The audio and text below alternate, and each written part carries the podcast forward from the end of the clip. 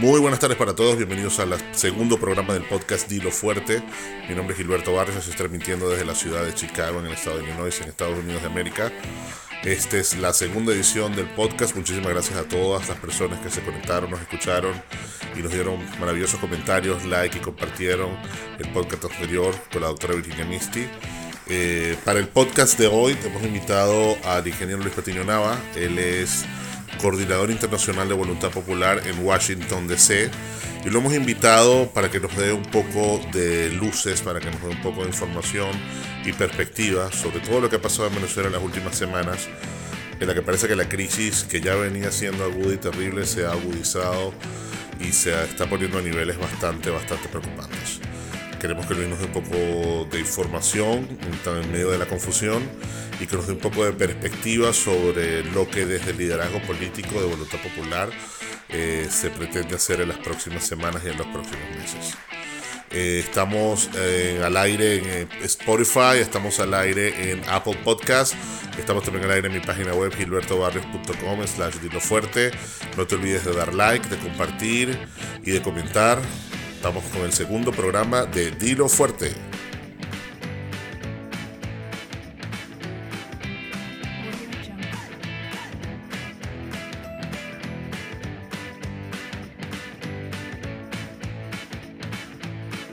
Muy buenas noches para todos, bienvenidos a la segunda edición del podcast Dilo Fuerte.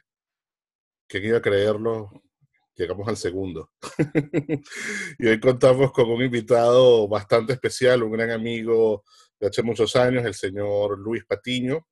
Luis Patiño Navas es este, parte coordinador internacional, si no me equivoco, de Voluntad Popular en Washington, D.C.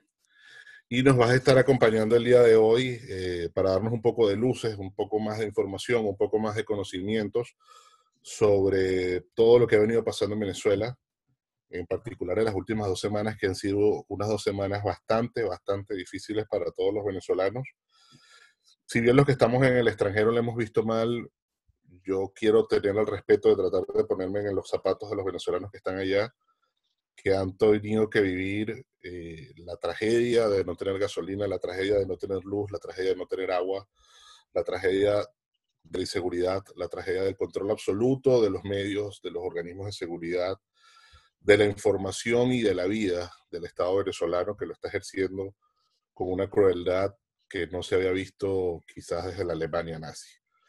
Eh, los venezolanos estamos desconcertados, estamos desinformados, estamos perdidos en una manejada de problemas y de circunstancias difíciles. Y yo quería darle hoy voz a mi amigo Luis Patiño para que, como parte del partido que forma parte del gobierno encargado, como parte del partido que asumió el compromiso de liderar a la nación para sacarnos de esto, nos dé un poco de luces sobre lo que va a ocurrir en los próximos meses en Venezuela. Eh, Luis, yo quería empezar preguntándote, vamos a empezar quizás donde empezó la etapa más difícil de estas últimas semanas, que nos cuentes un poco lo que pasó realmente, las perspectivas del partido sobre lo que pasó con la operación Gedeón. ¿Qué ocurrió exactamente allí? Eh, hola Gilberto, bueno, gracias por la invitación, de verdad que un honor para mí compartir contigo, amigo, después de tantos años, encontrarte ahora en esta fase comunicacional. Súper contento de por ser parte de este proyecto que está empezando y que esperemos que se extienda en el tiempo. Que dé sus frutos, por supuesto, para ti para, y para el país. Eh, Gilberto, eh, yo sí pertenezco a la organización de, la, de Voluntad Popular, soy el coordinador político de BP Internacional en Washington, D.C. Eh, coordinador político, existe un coordinador general eh, el coordinador político internacional a nivel mundial es Leonardo Trecci, que está en la ciudad de Miami, y Estefanía Parra, que es la coordinadora general del partido a nivel eh, mundial de BP Internacional y está eh, desde España asumiendo esta responsabilidad. mencionaste varias cosas que me llamaron mucho la atención y, que, y que son realidades. Eh, fuiste directo a una pregunta muy importante, que es el tema de la operación Gedeón, que es el tema que, que, está en boca ahorita de todos los venezolanos, porque no se entiende muy bien qué fue lo que realmente ocurrió. Eh, eh, paso primero por, por citarte, hablaste la palabra crueldad, y es que un régimen sin escrúpulos no puede eh, ser no cruel. Es un, es un, régimen sin escrúpulos, es un régimen capaz de todo, lo sabemos, sus aliados son los peores aliados del mundo y, básicamente es un tema de control y de doblegarnos y de, y de humillarnos y de hacernos sentir cada vez más pequeños, es decir, que es un trato psicológico. Retomo el tema de la operación Gedeón.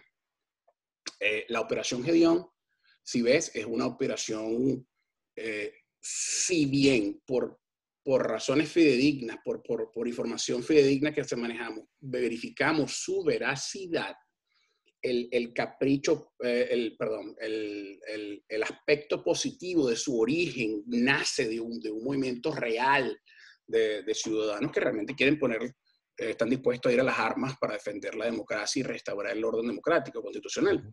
Eh, sí eh, es un movimiento totalmente infiltrado por la dictadura venezolana. Infiltrado porque eh, en un aspecto tal vez un tanto eh, eh, digamos, eh, no podemos decir que fue una novatada de la gente que, de, de la cúpula que dirigió esa operación sí fue una, un desacierto el haber vinculado a personas que no debieron estar vinculados a, dicha operación. ¿A qué personas te refieres? Cliver Alcalá, para empezar por allí. Cliver Alcalá ofreció los recursos. Cliver Alcalá propone el dinero él pone la plata sobre la mesa, como hablamos nosotros. Uh -huh. Él pone el dinero sobre la mesa y dice, bueno, aquí está, bailemos aquí al son del dinero y justamente recursos es lo que hace falta para una operación y termina montándose algo, algo triste y lamentable que, que realmente no es una operación, es un chiste de operación. Así ¿A, quién, todo, a, ¿A quién, le ofrece, ¿A quién le ofrece dentro, de, dentro del liderazgo opositor, dentro de, la, dentro de la organización del gobierno de Guaidó, a quién se le ofrece directamente ese dinero y esa oferta de participación. No es que no es un, tema, no es un tema de, es un, no es un tema político, ni siquiera es un tema militar. Incluso uh -huh. Nieto, eh, Nieto eh, ha planteado en varias oportunidades que es un tema donde, donde él incluso en sus declaraciones alega de que él no tiene ninguna comunicación con Juan Guaidó. Uh -huh. o sea, no es un tema político, esto es un tema militar Okay. infiltrados por los políticos sabiendo que van a obtener provecho eh, político. ¿Qué provecho obtiene la dictadura de este movimiento? Mira, presentar una operación eh, eh, tan deprimente como lo que se hizo, llegar con dos peñeros y una lancha, y una lancha por allá por la, y unos remos por allá por la, por la costa, por La Guaira, por Chuao, uh -huh. eh, te hace sentir mal a ti como venezolano. Esta es la respuesta que yo espero de un presidente. Esto es lo, mejor que puede hacer Juan Guaidó. Es un tema de humillarnos, es un tema de, hacernos sentir que somos lo peor y que no tenemos ninguna oportunidad de salir de la dictadura. Y, y, esto no alcanzó niveles políticos. Sí hay conversaciones. Y, y, más bien es algo rescatable, Gilberto. Es algo rescatable de que, de que los venezolanos ven que sí se han conversado esos temas. Sí se ha planteado la posibilidad de que haya una salida diferente a la, a la electoral y que se han revisado diferentes escenarios. Eso más bien es algo positivo que si, que si le damos un manejo político correcto, se entiende de que, de que en, en, efecto es así. Esas opciones se dijo que en un principio que estaban sobre la mesa y esa, mes, y esa mesa no ha cambiado. Todas las opciones Bien. siguen estando a la mesa. Tengo, tengo curiosidad de preguntarte, porque si la operación la estaba dirigiendo o la cubrió en un principio Cliver Alcalá Cordones, Cliver Cordones ya tiene un par de meses en la cárcel en Estados Unidos por temas de narcotráfico. ¿En qué momento o, o quién asume el liderazgo de esa operación después de que Cliver Alcalá es detenido. ¿Y quién da el go? ¿Quién dice el go ahead? Vamos. O la secuestró el gobierno por completo. Cliver, Cliver Alcalá es un, tema, es un tema delicado porque Cliver Alcalá ha estado en el exilio, está en Colombia y viajando por el mundo, eh, aparentemente huyendo de la dictadura porque en algún momento ejerció declaraciones, asumió posiciones contrarias a lo que, a lo que Maduro proponía. Pero la realidad es que él tiene, está tan comprometido en el tema del narcotráfico que él necesita protección de la gente que lo, que lo estaba llevando a este, que lo estaba, que lo, por supuesto, de la, que, de la que él se rodea, que se puede esperar una persona así. Ahora, eh, la operación, sin duda alguna, es presentada por el gobierno. Hubo conversaciones y, y, no nos corresponde a nosotros ya. Eh, eh, JJ Rendón, Sergio Vergara, que, que, es un gran amigo nuestro, uh -huh. eh, planteó, bueno, que sin efecto han habido conversaciones con una corporación internacional extranjera que tiene base en Estados Unidos que esta corporación se dedica a un tema de inteligencia. Son personas que son ex eh, activos en el, en el ex Marines y son activos en, en, el tema de la inteligencia y la contrainteligencia. Entonces, hacía falta explorar qué escenarios se podían plantear. Ahora, de allí a meterse con unos barcos por Chuao, con una lanchita por Chuao, es un escenario totalmente lejano. Ah, no, la, eh, eh, JJ Rendón asume la, la responsabilidad y, y, con su cara eh, frontal, como siempre lo ha sido, él dice, bueno, sí, en efecto, yo estaba involucrado y yo formé parte y yo sí firmé, yo estuve activo en esa, en esa conversión junto con, con Sergio Vergara.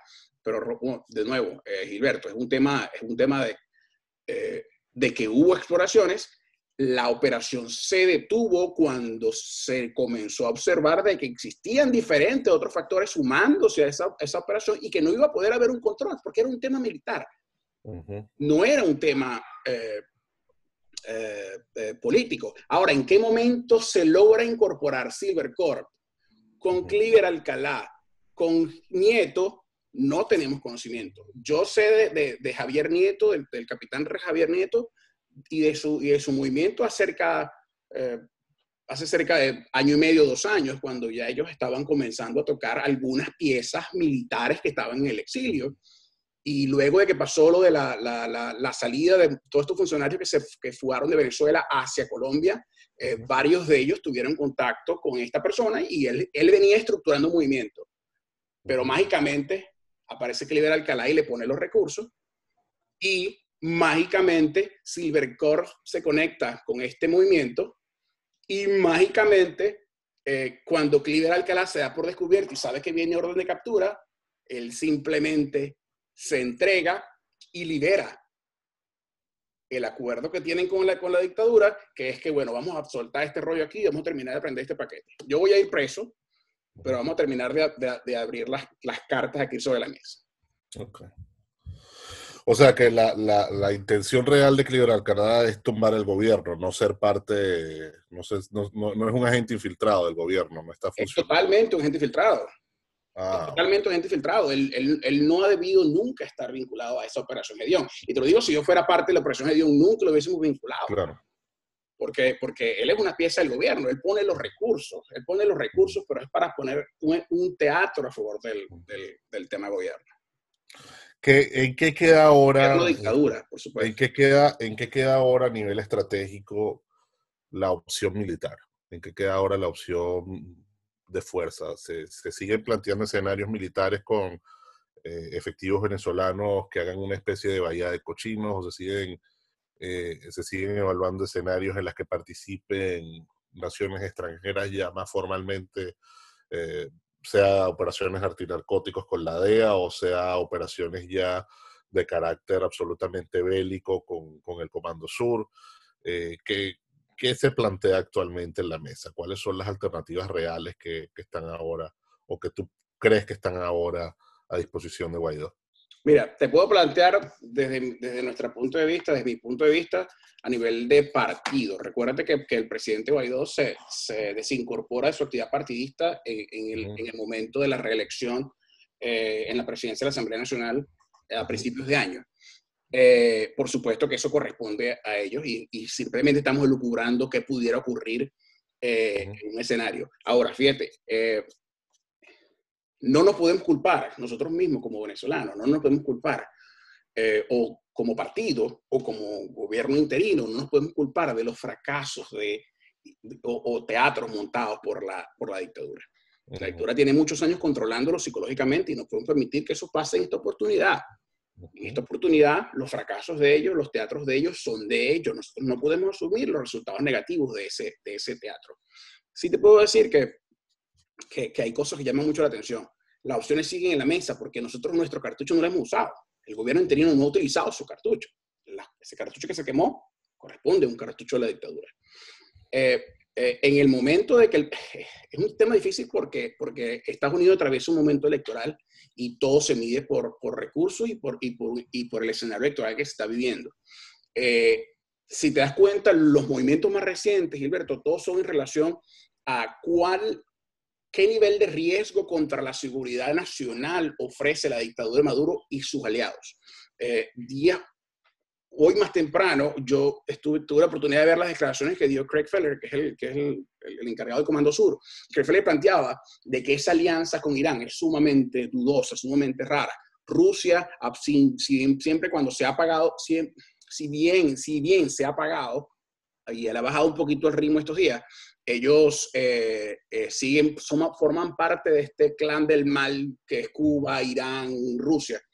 Y llama mucho la atención que eso en efecto es una amenaza para la seguridad americana. Estados Unidos está, están triangulando.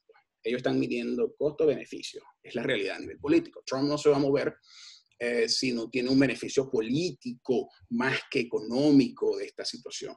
Eh, eh, el beneficio político él en este momento es estar en contra del socialismo, en contra del comunismo, que, que, que es lo que él plantea, porque recuerda que aquí en Estados Unidos manejamos dos aguas y, y estamos en alianzas con distintos eh, eh, tendencias políticas, tanto republicanos como demócratas, el presidente Trump plantea de que en ese escenario eh, el, el, sector demócrata pudiera estar más cercano ideológicamente a lo que, a lo que viene siendo la dictadura. ¿Qué opciones están sobre la mesa? Es difícil para mí como partido planteártelas. por mucho de que, de que tengamos alguna intuición lo que pueda pasar. El cuándo es tanto difícil es, difícil para el mismo presidente Guaidó. Es, incluso difícil para el mismo presidente Trump. Pero sí, pero sí me llama eh, poderosamente la atención las declaraciones de Craig Feller porque es frontal en cuanto a el gran riesgo que es para Estados Unidos el tener a Maduro en Venezuela. Bueno, hay que, hay que también tener en cuenta que la, la, manera en que se manejan las Fuerzas Armadas en Estados Unidos las Fuerzas Armadas son absolutamente institucionales y quizás esas declaraciones son para ejercer presión al mismo gobierno americano a que, a que tome acciones. ¿no? Sí. Hay, otra, hay otro factor de presión que, que, quiero comentarte y es el factor tiempo. Este, no, no solo porque mientras más se acelera el tiempo, más se agudiza la crisis, pero me refiero al tiempo en que el, el, el mandato de Guaidó se basa en su presidencia como presidente de la Asamblea Nacional. La Asamblea Nacional vence periodo eh, ya, en diciembre, vence periodo a finales de este año. Y estamos ya a pocos meses de ella. ¿Y qué, qué escenario político puede haber allí? ¿Qué, ¿Qué, está planteándose a nivel de voluntad popular si llegamos al vencimiento del periodo y Maduro sigue allí?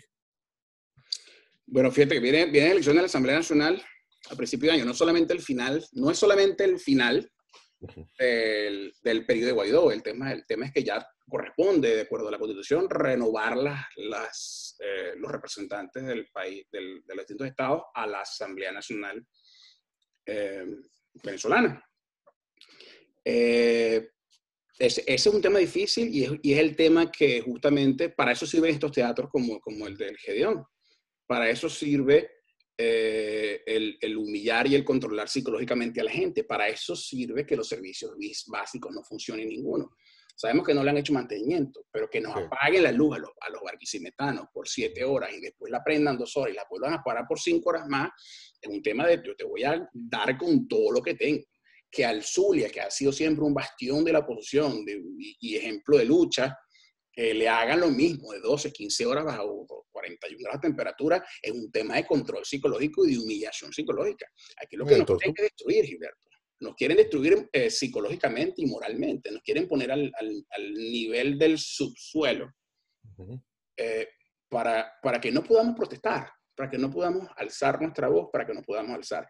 Ahora la cuarentena, la cuarentena el tema de COVID-19 se ha extendido tanto, COVID-19 se ha extendido tanto, y en Venezuela no se sabe cuáles son los resultados reales, cuáles son los, la cantidad de personas realmente afectadas, pero nadie puede salir de su casa, no se puede controlar. Aquí efectivamente no hay trabajo, no hay ingreso, hay hambre, hay necesidad. Eso no para. Y nos siguen controlando. Es, es, es sumamente difícil eh, poder decirte, y me desvío un tanto el tema, pero retomando el tema de, la, de, la, de qué va a pasar en, el, en, el, en la elección. Eh, hay un escenario que, que, que, por supuesto se ha estado eh, eh, revisando, que es que la Asamblea Nacional Constituyente o que, el, o que el Consejo Nacional Electoral decida simplemente adelantar las elecciones. Uh -huh. Y entonces es allí donde, donde el llamado es a que nos mantengamos sólidos. Si nosotros nosotros no hemos podido como venezolanos.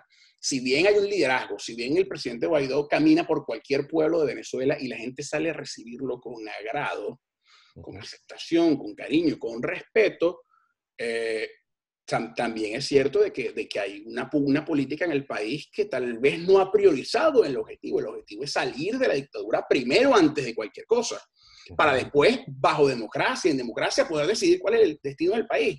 Pero en este momento lo que tenemos es, es, es, diferentes factores de poder tratando, ni siquiera factores de poder, factores políticos tratando de levantar la cabeza en un momento difícil. Y la única levantada de cabeza, Gilberto, debe ser la de todos, la de todos los venezolanos. El, llama, el llamado ese, e, ese de, de, de, de cese la usurpación, gobierno de transición elecciones libres, debe estar más vigente. Esa debe ser la, la, la Biblia, esa debe ser la agenda de todos los venezolanos. Y a veces es difícil porque pasan muchas cosas y todos tenemos derecho de opinar pero mantener la cohesión en torno a salgamos de este paquete ha sido un tanto complicado, eh, porque, por supuesto, la oposición y, la presidencia, eh, cuando asume separarse del partido, es para darle, cuando el presidente Guaidó decide separarse del partido en su militancia, es para afrontar con todos los sectores, incluyendo aquellos que, no esperábamos sumar, como los sindicatos pro-oficialistas, como sectores incluso disidentes del chavismo, que ahora que no, no, ven, no ven con, ojos buenos a Maduro. Eh, eh, poder construir una inmensa mayoría para todos, eh, diseñar una vía, un camino para poder salir de la, de la dictadura. Y ha sido difícil. Eso es muy complicado. Otra cosa, estabas mencionando sobre las fricciones políticas que hay adentro. Bueno, las fricciones políticas han existido desde siempre. Las tienen ellos, entre ellos mismos, y las hemos tenido en la oposición también. Sin embargo, hay, algunas cosas que van más allá de la fricción simplemente. O sea, hay, hay algunos manejos que, que, algunas declaraciones, algunas interpretaciones, algunas participaciones que ha hecho gente que tú notas que ya no es no es estar en desacuerdo con la agenda de Guaidó o querer poner una agenda propia, es algo más allá. Voy a ir directamente, por ejemplo, lo que hizo Patricia Poleo en, cuanto al manejo de la información una de las cosas que a mí me hizo esa operación es que cómo es que si la operación falla, a dos horas del fallo el líder está hablando con ella. Este, ¿Por qué existe? Y, no es solo Patricia Poleo, hay muchos periodistas más y todos estos periodistas se manejan, sabemos a quiénes pertenecen políticamente, pero ¿por qué hay esa, en este momento del juego, por qué existe esa, ese empeño en perjudicar a Guaidó o ese empeño en, dañarle el liderazgo en este momento? ¿Quiénes son los que están empeñados y por qué lo hacen en este momento? Mira, puntualizar nombres es, delicado. Tú lo ves evidentemente a nivel de medios quiénes, quiénes son eh, esas organizaciones que pudieran estar jugando en contra de Guaidó, que a su vez ese, ese, el hecho de estar separados de, del movimiento como tal o de, o, de la, o de ser parte de al menos de esta solución que se plantea por esta vía, eh, le hace un juego al, gobierno y eso ayuda sin duda al gobierno a que, que se mantenga en el poder y pueda recuperarse más fácilmente de cualquier golpe. Eh, ah, hay periodistas como, como, como Patricia eh, Poleo que, que, bueno, que parece no entender cuál es, cuál es el juego histórico. Fíjate una cosa, el, el la presidencia, el presidente Guaidó, ha planteado un estado de emergencia. Si tú lees los estatutos, no dice que él tenga que ser el presidente de ese estado de emergencia, de emergencia nacional. Si tú lees las líneas, tú te das cuenta de que él no tiene por qué ser. Él se está a la vez desprendiendo de lo que pueda, de lo que pueda eh, significar ese movimiento, por supuesto. Es el líder que la gente reconoce en, estos momentos. Eh, que el líder que deberíamos estar siguiendo y apoyando todo. Eh, a mí me da demasiado placer el hecho de saber, de ver a un Antonio Ledesma defendiendo la causa, planteando que, que el camino es, es el camino que se está haciendo el día, día reciente. Incluso él aplaudía que existan movimientos como, como la Operación Gedeón, por supuesto más serios, organizados, y que, y, que, y que por la vía de las armas se logre ejercer una, una, presión eh, más, más firme para que se logre la, salida de la dictadura. Eh, pero también vemos a otros actores que tristemente no se suman a, ese movimiento. Y la historia les, les pasa la factura. Si el tiempo pasa, se pierde la oportunidad de salir de la dictadura ahora. Que yo creo, y te lo digo con toda honestidad, eh, Gilberto, yo creo que estamos hablando de meses. Estamos hablando, yo sí veo una luz al final del túnel. Yo veo, yo veo la salida de la dictadura, yo pienso y yo me imagino una Venezuela libre, y no porque me la imagino, sino que la estoy oliendo, la estoy viendo allí en, función de lo, que, de lo que está pasando. Una dictadura acorralada, una dictadura que requiere de Irán, una dictadura que, que, ya Rusia no la, no la no le, no le, no le hace tanto cariño como, como, en años, años y meses anteriores. Eh, una dictadura desorientada, una dictadura ahora atacando y, y, Silvia Flores pidiendo la, captura de, Juan Guaidó.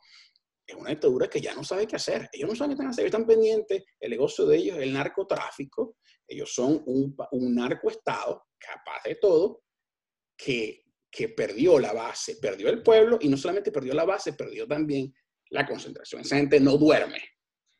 En un escenario así, es, cuestión de, de, un desliz, es cuestión de un, un, que se resbale para que haya una salida. Todas las opciones están puestas, y no solamente están puestas, sino que ya están listas, están decretadas. Tenemos la gente en Colombia, tenemos la gente en Brasil, tenemos la gente, todo el, todo el Mar Caribe, todos los países. Son cuántas las naciones de, de, de la periferia venezolana que están dispuestas a actuar. Es un tema de tomar la decisión y actuar, pero debe haber un catalizador para que eso ocurra. Y no hay miedo en que eso ocurra, Gilberto. No hay miedo. ¿Cuál, ¿Cuál, tendría que ser ese catalizador? Mira. Que matemos un en Panamá. Un líder. Bueno, supieras que yo tengo mi, mi, opinión en función de lo que he escuchado, de lo que, de lo que está pasando con los gringos allá. Los gringos en, que fueron capturados recientemente, para mi juicio, son parte de la operación y son parte del teatro. Son parte de unas piezas de intercambio antes de que continúes con esa, sí, yo, yo tengo que estar de acuerdo.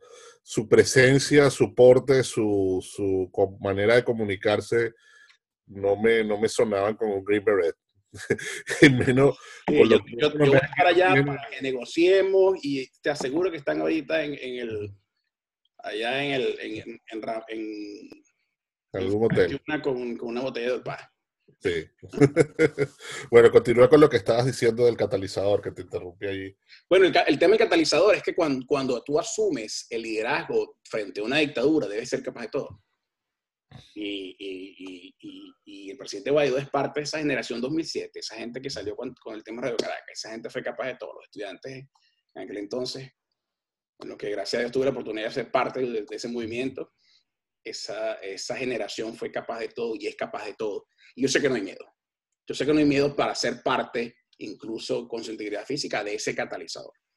Eh, hoy damos una, la, dictadura unas declaraciones hoy, al día siguiente Guaidó está en la calle en una plaza. Al día siguiente eh, el ministro Reverol comenta, o, Tarek, que la, uh, Tarek William Saab comenta y presiona y, y, persigue y acusa. Al día siguiente el presidente Guaidó está en otra asamblea.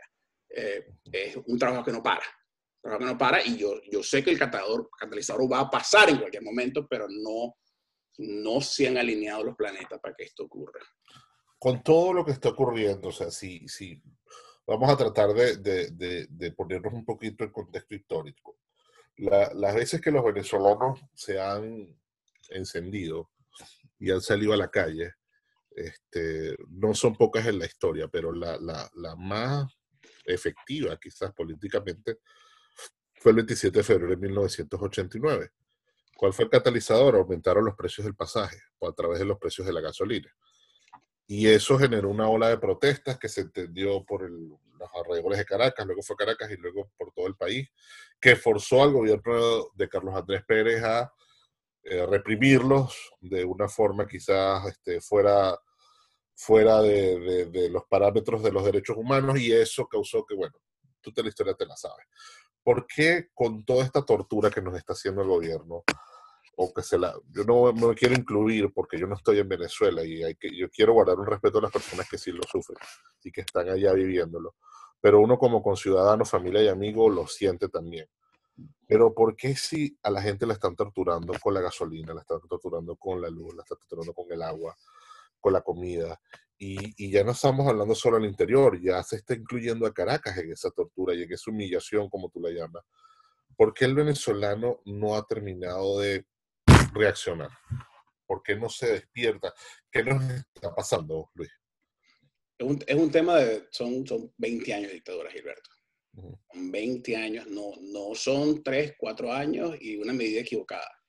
Son 20 años de persecución, de tortura, de castigo, de reclamos, de humillaciones, de, de, dictadura. De dictadura. Eh, alerta mucho eh, y preocupa el tema de la pasividad de venezolanos, sobre todo en ciudades más complejas donde, donde las condiciones son peores, eh, donde no hay condiciones de salubridad ni condiciones algunas para, para, que nuestros ancianos, nuestros niños crezcan, donde no hay educación, donde no hay escuelas, donde, donde donde el sistema simplemente colapsó y lo dejaron morir. Eh, alerta y preocupa. Y, y, como, tú, como tú dices, guardando siempre la distancia y el respeto a quienes sí están allá y que están sufriéndolo y que, y que no están, no como uno que, que lo está viendo desde afuera, pero eh, preocupa. Preocupa y preocupa eh, dentro de, de, de de, los ciudadanos comunes como uno, que, que, de alguna manera quiere aportar un grano de arena a pesar de no estar dentro del país. No, no, estará pasando de que ese ciudadano, bueno, más, más allá de, de, lo que el ciudadano, porque donde sí se activan es por Twitter. donde sí porque tienen al líder de frente, ¿no? Para decírselo. Ahora, este, ¿cómo, cómo, cómo, hacemos para que, o, o cómo hacemos parte de un partido como Voluntad Popular, ¿qué puede hacer Voluntad Popular para poder retomar la conducción social en Venezuela, para amalgamar de nuevo las protestas de calle y, e ir causando esa catalización que, que tú describes? Porque no pareciera, estar, no pareciera haber un liderazgo ahora en Venezuela. Lo que, lo que se quiere empujar es justamente que, que yo estaba revisando recientemente estadísticas con, con, a, nivel de, a nivel de partido y solamente 41% de los venezolanos tienen acceso a las redes sociales. A las redes sociales, solamente el 41% de los venezolanos. Y de esos 41% venezolanos, créeme, créeme o no, eh, un gran porcentaje es a través de Twitter. Twitter sigue siendo la plataforma digital que los venezolanos siguen siguiendo. Eh, si bien esa no es una realidad en otros países, pero en Venezuela sigue siendo Twitter una de las... y el segundo eh, viene siendo eh, el Instagram. ¿okay? Eh, el, gobierno tiene sus robots, el gobierno tiene su maquinaria, el gobierno tiene su, su, su G2 cubano actuando en todo momento para distraer. Ellos no actúan para nada diferente, para distraer. y, y necesitamos dejar un poco el tema de la, de, la guerra digital. Necesitamos, necesitamos enfocarnos, y es el llamado que se ha hecho con esta emergencia, concentrarnos en los problemas.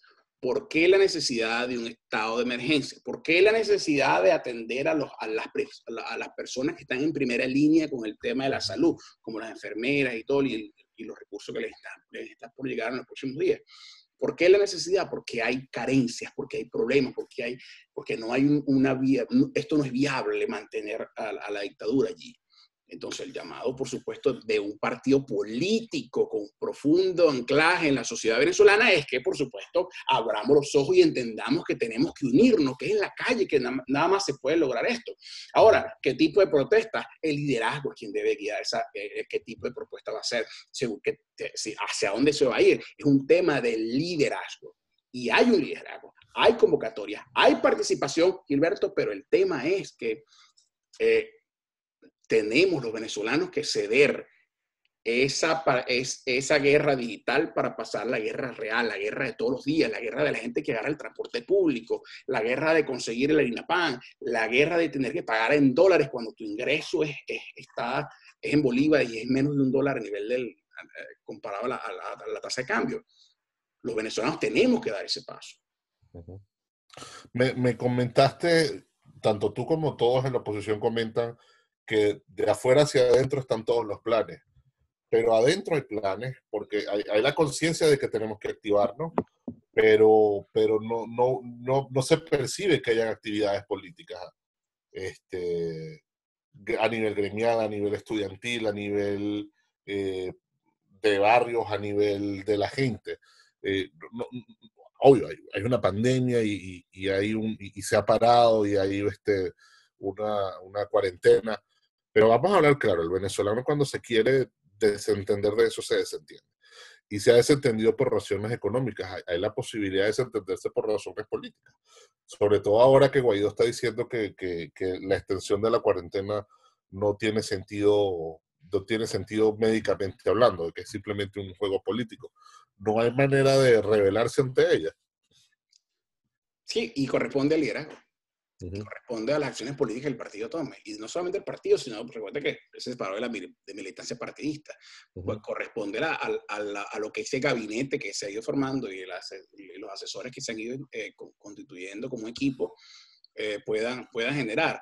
Pero, pero, pero nuestro llamado, Gilberto, a través de, de, podcast como el tuyo, de, de la participación eh, y la opinión política, debe ser, debe ser la conciencia. La conciencia nuestra debe ser no ceder, no dejarnos doblegar. El gobierno te quiere ver de rodillas. Ahora tú te vas a dejar. O sea, tú, tú, tú no vas a protestar. Tú vas a, a, a, a seguir haciendo tu cola en silencio, sin gasolina sin comida, sin recursos, esperando que te transfieran desde afuera del país para que te llegue algo de dinero para poder vivir. Mm. el acostumbrarnos es lo más difícil eh, y, y, es algo con lo, con lo, que el presidente Juan Guaidó tiene que eh, asumir la rienda y asumir el liderazgo de, de, activar y reactivar la calle. Ahora, recuérdate que la, la lucha es en demasiados escenarios. Aquí en Estados Unidos, eh, hace siete años, cinco años, no había un espacio político para los venezolanos. Y, y, se han venido construyendo después de mucho lobby, después de muchas conversaciones, después de mucha, eh, eh, mucho cabildeo, se ha ido construyendo esas capacidades que el presidente habló. Y, y en eso tiene mucho mérito el, el, embajador Vecchio. El embajador Carlos Vecchio ha, ha, planteado, incluso ha logrado sentar en la mesa de la OEA a, a, a Gustavo Tarré, eh, desplazando a la, representación del, de, la, de, la, dictadura venezolana. Eh, se han ido haciendo muchas cosas. Ahora está el tema militar. Hasta Craig Feller. ¿Qué interés puede tener Craig Feller en hablar hoy en la rueda de prensa de todos esos minutos que dio y comentar lo que ocurrió, lo que ocurre y por qué es importante salir de la dictadura? ¿Cuál es el trasfondo de todo esto? está planteando de que existe también la vía militar y no se ha movido hacia el Caribe todo este pocotón de portaaviones y de barcos y de cosas eh, y de alianzas y de, y, de, países en vano. Están pasando las cosas, pero todo a su tiempo, porque lamentablemente nosotros los venezolanos esperamos todo de hoy para mañana, porque también necesitamos todo de hoy para mañana. Son nosotros solamente entendemos nuestra realidad y nos desesperamos, por supuesto, cuando no pasa nuestro ritmo. No depende de nosotros, pero esperamos que ocurra y que ocurra pronto. Ocurra pronto, ¿por qué? Porque hay un tema en la realidad venezolana, que es que la Asamblea Nacional se vence en finales de año. Eh, y que las condiciones pueden cambiar, no se sabe bajo qué condiciones vamos a enfrentarnos. Es un tema... Y que otro, otro gran reto que es el, ese gran entramado internacional que se ha armado, se puede desarmar. la, la, izquierda internacional sigue viva, sigue peleando está en España, está peleando en Chile, volvió a Argentina, este, puede volver a Brasil, puede instalarse en Estados Unidos en cualquier momento, es decir, puede, instalarse en Colombia en cualquier momento. Entonces hay que, hay que también tener eso en cuenta de que las condiciones favorables no van a ser para siempre. yo, no, yo no dudo de que eso va a pasar, Gilberto. No dudo que eso va a pasar. No he dudado, lo he dudado y, y he trastabillado pero, pero la convicción firme de que eso va a pasar en, en, en, en cuestión de meses es... Está ¿De que la izquierda va a tomar el liderazgo mundial o de que va a caer Venezuela? De que, de que se van a dar las, las operaciones que tienen que haber ocurrido, los eventos tienen que haber ocurrido para que haya la libertad en Venezuela. Bueno, ¿sabes qué? Voy a dejar, voy a dejar el podcast hasta este punto y hasta esta declaración que acabas de dar, porque me parece que es la necesaria, es la positiva la que, es la que el venezolano quiere oír. Este, gracias por darnos estas luces, estas aclararnos un poco lo que, lo que pasa a nivel de partido, lo que pasa a nivel de estrategia, lo que está pasando adentro. Sabemos que el camino no es fácil, pero hay que continuar caminándolo y, bueno, de corazón esperemos que por el bien de todos esa fe que tú tienes y esa ilusión que tú tienes de que, de que los cambios van a pasar en cuestión de meses ocurran. Este, porque de lo contrario nos enfrentamos a un futuro muy, muy complicado. Cuando, cuando obras, obras con el corazón, cuando obras con entrega, Gilberto, no puedes esperar algo diferente. Eh, eh, yo tengo fe. Yo tengo fe, tengo un sueño, pero tengo fe en ese sueño. Perfecto. Eh, y, y, es un sueño compartido por millones de venezolanos que están en estos momentos, que podemos dudar, que podemos tener eh, eh, momentos oscuros donde digamos, no se puede, pero que nuestro corazón, Gilberto, debe ser ese de seguir motivado hacia la libertad, porque es que no hay otra, Gilberto, el país no se sostiene en, en, en las tinieblas. El país tiene que brillar. Yo me imagino esa Venezuela llena de, camiones rodando por todo el país con una producción venezolana, con, el, campo venezolano lleno de, sembradíos, de comida, la industria rehabilitándose, los, venezolanos todos volviendo al país para reconstruir Venezuela.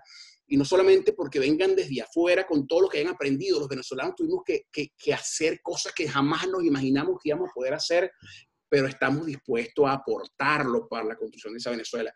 Unámonos, unámonos, que, vámonos en, en, una misma dirección, apostemos a la única opción real, tangible que se tiene y después vemos en democracia qué es lo que va a pasar, Gilberto. Pero por ahora el llamado es a que participemos, a que nos integremos, a que nos animemos, a que nos llenemos de valentía, de coraje y digamos, sí se puede, sí se puede, pase lo que pase, sí se puede, porque se puede, Gilberto. Bueno, Luis, un millón de gracias por, por, por este mensaje, por participar.